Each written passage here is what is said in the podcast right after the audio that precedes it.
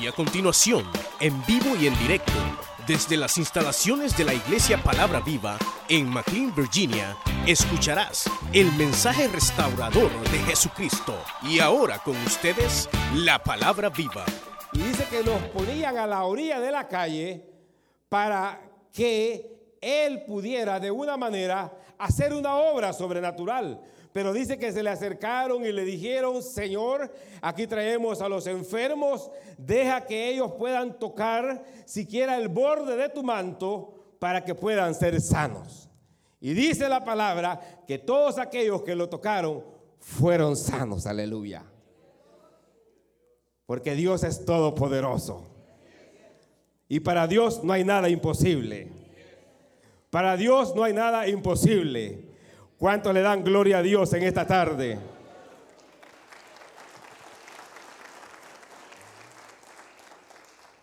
Hermanos, cuando hablaba activando nuestra fe, quisiera, hermanos, iniciar donde me llamaba la atención, donde dice terminando la travesía,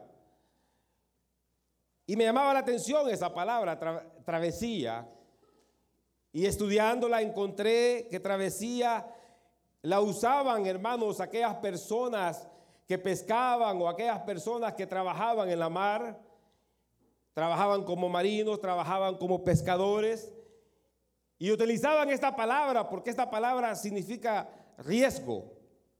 O sea que en cada momento, en cada ocasión que ellos, hermanos, tomaban una barca o tomaban un barco, era, hermanos, un momento donde ellos no sabían lo que iba a ocurrir dentro del mar o dentro de cualquier lago.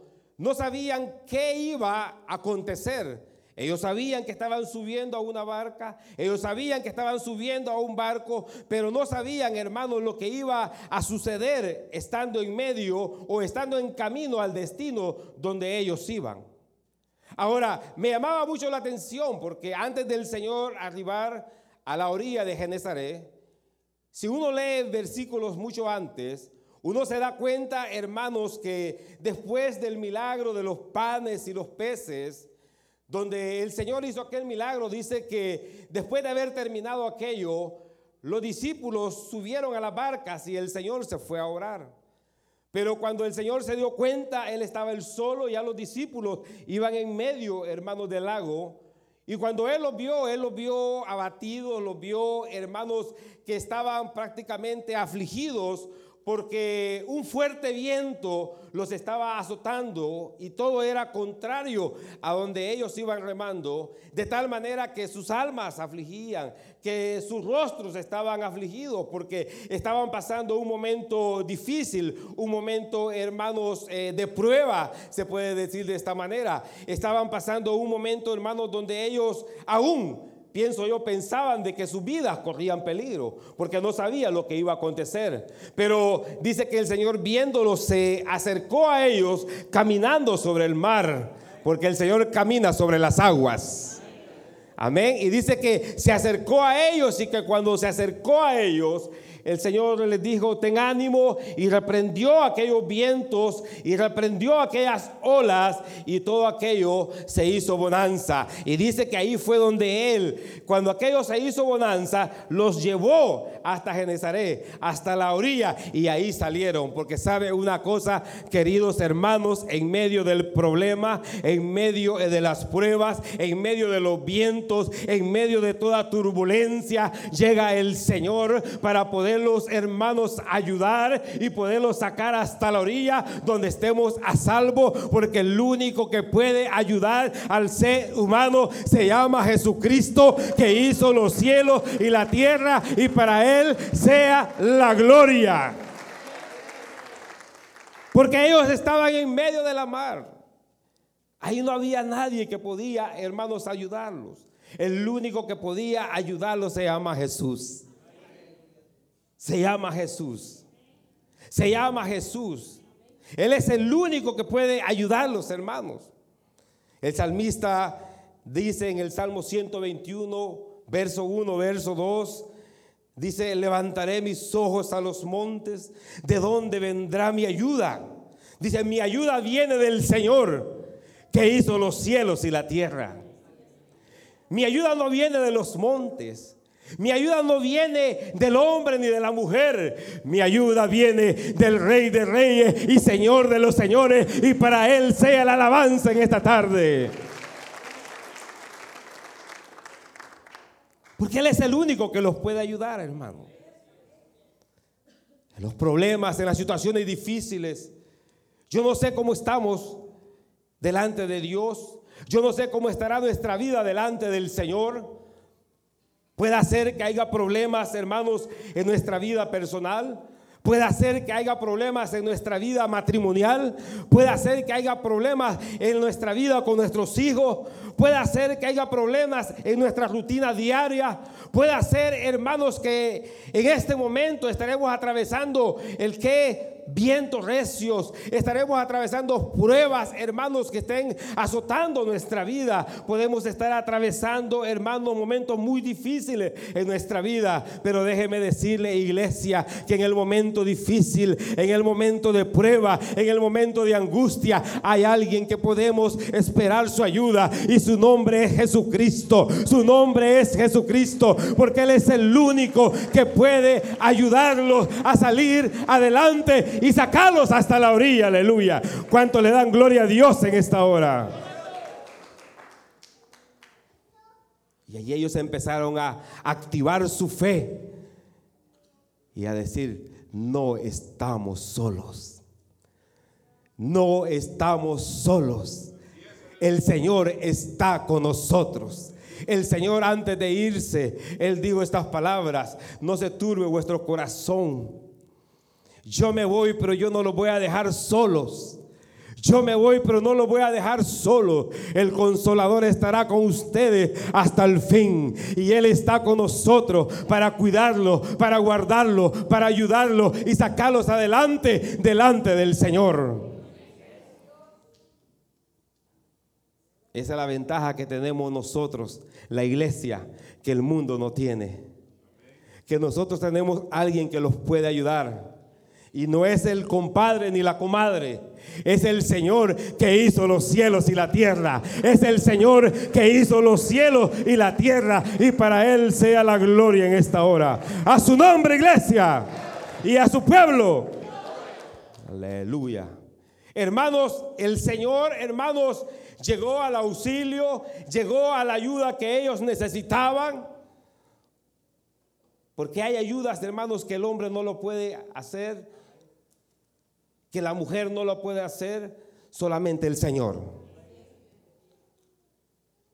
Y allí, cuando uno empieza a tener las experiencias con Dios, cuando uno empieza a tener las experiencias con el Señor y empieza a notar y a ver que uno no está solo, que el Señor está con uno. Hermano, se activa una fe en nuestra vida y poder creer más en el Señor para la gloria y la honra de su nombre pero también para activar la fe o para poder tener fe, hermanos, hay un principio en la palabra que es, hermanos, por el oír y por el oír la palabra de Dios.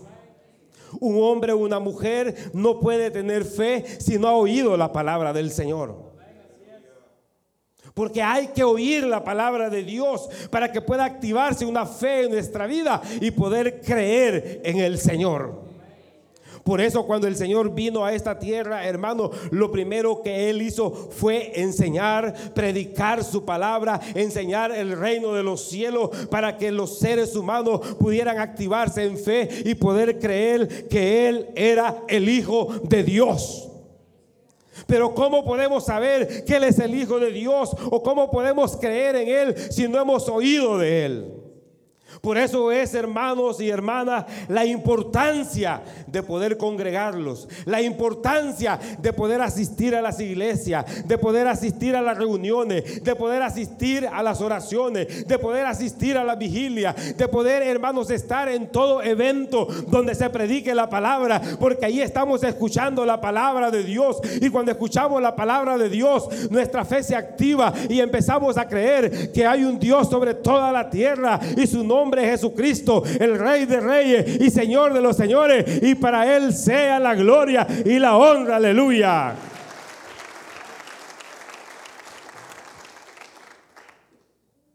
La fe viene por el oír la palabra, pero la palabra de Dios. La fe no viene, hermanos, por ver un Facebook. La fe no viene, hermanos, por algún chisme o algún chambre. La fe viene por oír la palabra del Señor. Por eso bienvenidos en esta tarde. Porque en esta iglesia aquí le hablamos palabra de Dios. Aquí en esta iglesia le hablamos palabra de Dios para que su fe se active y su fe crezca en el nombre del Señor. Aleluya. Ahora dice acá que llegando el Señor al lago de Genezaret, dice la palabra de Dios que cuando lo vieron al Señor, lo conocieron. Primeramente, para activar nuestra fe, hermanos, se requiere oír de la palabra de Dios. Se requiere, hermanos, estar escuchando la palabra del Señor. Y entre más los congregamos, entre más buscamos, entre más oímos del Señor, nuestra fe está, hermanos, activa en todo momento. Pero también, hermanos, en estos versos que hemos leído, podemos notar que también, hermanos, cuando uno, hermanos, conoce al Señor, oiga bien, cuando uno conoce al Señor, pero no podemos conocerlo si no hemos oído de Él. Pero cuando ya hemos oído de Él, lo conocemos, que Él es el Hijo de Dios, el Dios Todopoderoso, para la gloria y la honra del Señor. ¿Cuánto le dan gloria a Dios, hermano? Y el conocer al Señor implica confesar que Él es el Señor. Porque ellos le conocieron, pero no se quedaron ahí nomás. Ellos conocieron que era el Señor. Y dice lo que leímos, que cuando le conocieron, el Señor fue a ciudades, fue a aldeas, pero ellos, dice, y el libro de Mateo dice, y ellos corrieron la voz y avisaron por toda la región que el Señor Jesús estaba ahí. Empezaron a confesar quien había llegado a Genezaret era Jesús, el Hijo de Dios. Y seguramente, hermanos, la Biblia no lo dice, pero seguramente ellos en algún momento habían visto al Señor en algún momento, hermanos, antes de esto, ellos habían tenido alguna experiencia donde el Señor había operado algún milagro, donde el Señor había dado algún mensaje, donde el Señor había realizado algún milagro o prodigio, ¿verdad? En medio de ellos. Y en esta ocasión que estaba llegando a Genezaret, ellos lo pudieron conocer y se dieron cuenta de que era Jesucristo. Y dijeron entre ellos mismos, aquí está el Señor hay que avisar a Genezaret que el Señor ha venido y hay que traer a los enfermos. Porque déjeme decirle algo, queridos hermanos, que cuando nosotros confesamos que Dios va a hacer algo, algo va a pasar en medio nuestro. Cuando nosotros confesamos con nuestra boca que el Señor realizará milagros y prodigios en medio nuestro, lo que va a pasar van a ser milagros, van a ser prodigios. La mano de Dios se va a mover, el poder de Dios se va a mover para la gloria y la honra de su nombre. ¿Saben por qué? Porque lo que confesamos con nuestra boca, déjeme decirle que Dios se glorificará. Y cuando confesamos que Dios es poderoso y que no hay nada imposible para Él, nada hay imposible para el Señor. Porque lo que es imposible para el hombre es posible para Dios que hizo los cielos y la tierra. Bendito sea el Señor por hoy y por siempre. Y que la gloria sea para Dios. A su nombre. Hermanos, el poder de la confesión los libera de cualquier azote. El poder de la confesión los libera de cualquier enfermedad. El poder de la confesión, hermanos, podemos trasladar barreras, trasladar muros en el nombre del Señor. La misma palabra dice que lo que confesáramos con nuestra boca, así será si lo creemos. Es más, el Señor dice, y todo lo que ataras en la tierra será atado en el cielo. Y todo lo que desates en el cielo será desatado también en la tierra. El poder de la confesión. Hermanos, la fe se activa cuando confesamos que para Dios no hay nada imposible. ¿Habrá algo imposible para Dios? ¿Habrá algo imposible para el Señor?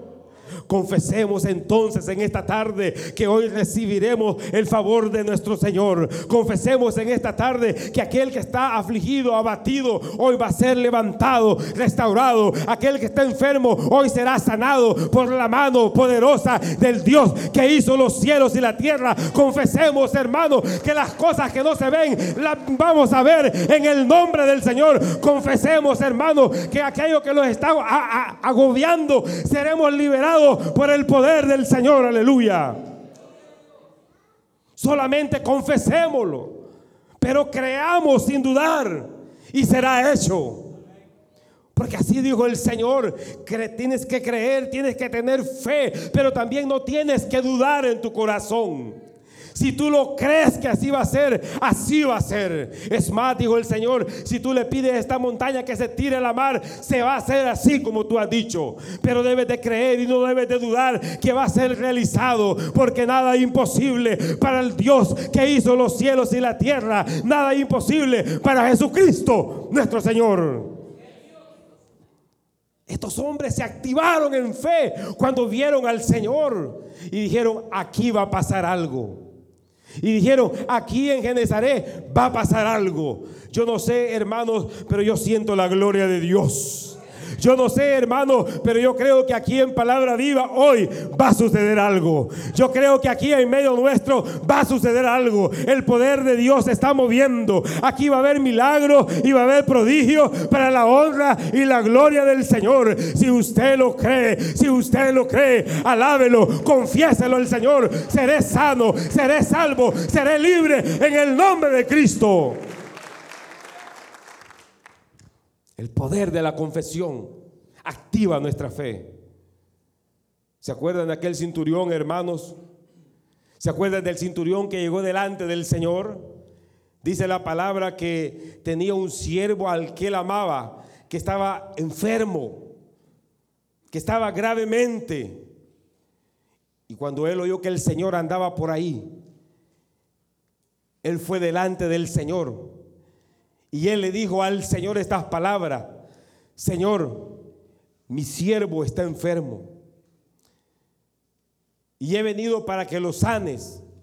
Y cuando el Señor le dijo, vamos, él le dijo, Señor, no tienes que ir, solamente di la palabra y mi siervo sanará.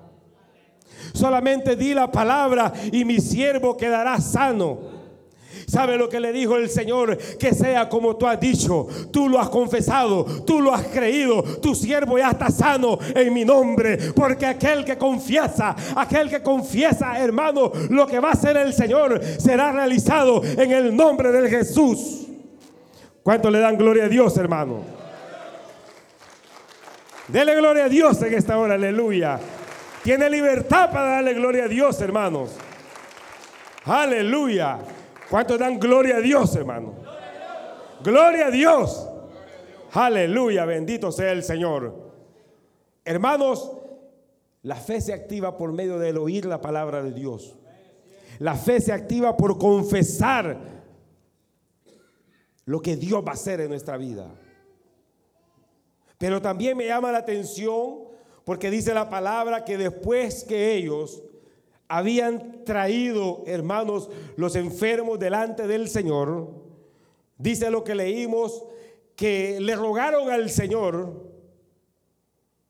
que dejase que los que estaban enfermos pudieran tan siquiera tocar el borde del manto del Señor para que fuesen sanos. Amén, hermanos. Usted leyó conmigo, ¿verdad? Señor, te rogamos que ellos puedan tocar el borde de tu manto para que puedan ser sanos. Y es ahí el tercer punto que me llama la atención.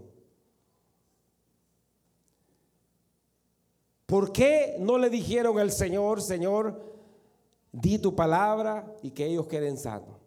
Señor, ¿por qué no los tocas tú y que ellos queden sanos? Porque el Señor lo puede hacer, sí o no. El Señor puede hacer con solamente decir su palabra, con solamente tocar Él puede sanar a las personas. Y no importa la enfermedad. Porque para el Señor no hay cáncer, no hay diabetes, no hay tumor, no hay nada que el Señor no pueda sanar. No hay nada lo que para el ser humano, para el doctor, para la ciencia es inalcanzable, es alcanzable para el Señor. Lo que el hombre no puede hacer, el Señor lo puede hacer. Por eso es que debemos de darle gloria a Dios, hermanos. Porque de cuántas cosas el Señor los ha sanado. Y los va a sanar en esta tarde. Porque yo creo que aquí algo va a pasar en esta tarde. Algo va a pasar en esta tarde. Hermano, dice que ellos te puedan tocar por lo menos el borde de tu manto y queden sanos. Hermanos, la fe se activa por el oír, la fe se activa por la confesión, pero también por el accionar. Por el accionar. Porque es menester y es necesario accionar para que la mano de Dios se pueda mover. Porque puede hacer, oiga bien, puede hacer que usted haya oído, se haya activado de la fe, puede hacer que usted lo haya confesado, pero como el Señor quiere que usted accione para sanarlo, y como el Señor, Él obra como Él quiere, Él sana como Él quiere, lo hizo en el ayer y lo puede hacer también hoy. Lo hizo en el ayer y lo puede hacer también hoy. Tal vez usted ha venido todo el año pidiéndole al Señor que lo sane. Todo el año pidiéndole al Señor que lo saque adelante. Todo el año pidiéndole al Señor que pueda hacer algo especial en su vida. Pero no ha accionado. Y tal vez cuando se ha hecho el llamado, ahí se ha quedado en la banca. Ahí se ha quedado y tal vez Dios está esperando que usted accione y pueda venir delante de Él y recibir el favor de Dios. ¿Por qué digo esto? La palabra de Dios dice que cuando había, dice, eh, un ciego de nacimiento y él iba con sus discípulos, dice la palabra del Señor, que aún los discípulos pensaban de que aquella persona había pecado, que sus padres habían pecado, pero el Señor le dijo, no, él no ha pecado ni sus padres, sino él nació así para la gloria del Señor para exaltar la gloria del Padre. Y dice que él escupió en la tierra, hizo lodo, le untó los ojos y le dijo, ve a lavarte al estanque de Siloé. Que quiere decir enviado. Aquella persona, oiga bien, ciego de nacimiento. Después que el Señor le untó el lodo con saliva, no le cuestionó al Señor. No le dijo al Señor nada simplemente se levantó, obedeció la palabra de Dios y fue al estanque de Siloé. Allá se lavó y cuando terminó de lavarse, él podía ver, él podía ver, él podía ver, él podía ver, él podía ver. ¿Y saben por qué? Porque él accionó, él accionó. Bendito sea el Señor, aleluya. Que la gloria sea para Dios. Es que hermanos, la fe se activa por el accionar. Debemos de accionar, hermanos. Por eso la palabra dice, busca al Señor mientras pueda ser hallado. Y hay que buscarlo por todos lados, aleluya. Pero tampoco se vaya a meter a la discoteca. Pero tampoco voy a pasar solo en el parque. Aquí está el Señor con nosotros. Aquí está el Señor con nosotros. Aquí está el Señor con nosotros. Y hoy podemos decirle, Señor, hoy yo me levanto y yo sé que voy a quedar libre de este azote. ¿Se acuerdan de aquella mujer que tenía el flujo de sangre? Dice la Biblia, hermanos, que esta mujer tenía 12 años con este azote. 12 años con este azote.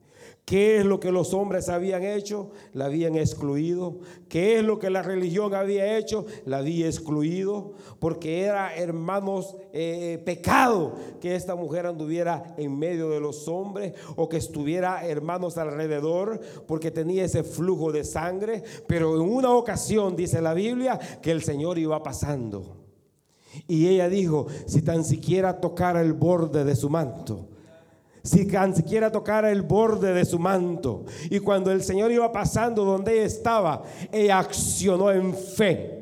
Ella accionó en fe, queridos hermanos, y se lanzó y tocó el borde del manto del maestro. Y cuando el borde fue tocado, dice la palabra de Dios que ella fue sana, libre de su azote, porque Dios es grande y poderoso. Él es el que sana, Él es el que liberta, Él es el que restaura a su nombre. Que la gloria sea para Dios. Y dice que en su corazón ella dijo, si yo te lo tocara, yo seré salva. Y como el Señor conoce los corazones, Él le dijo, tú eres salva. Tú eres salva. Tú eres salva. Déjenme decirle, hermanos, que la fe los puede salvar. Si aquí hay personas que todavía no han entregado su vida a Cristo, si usted hoy cree Dios lo puede salvar.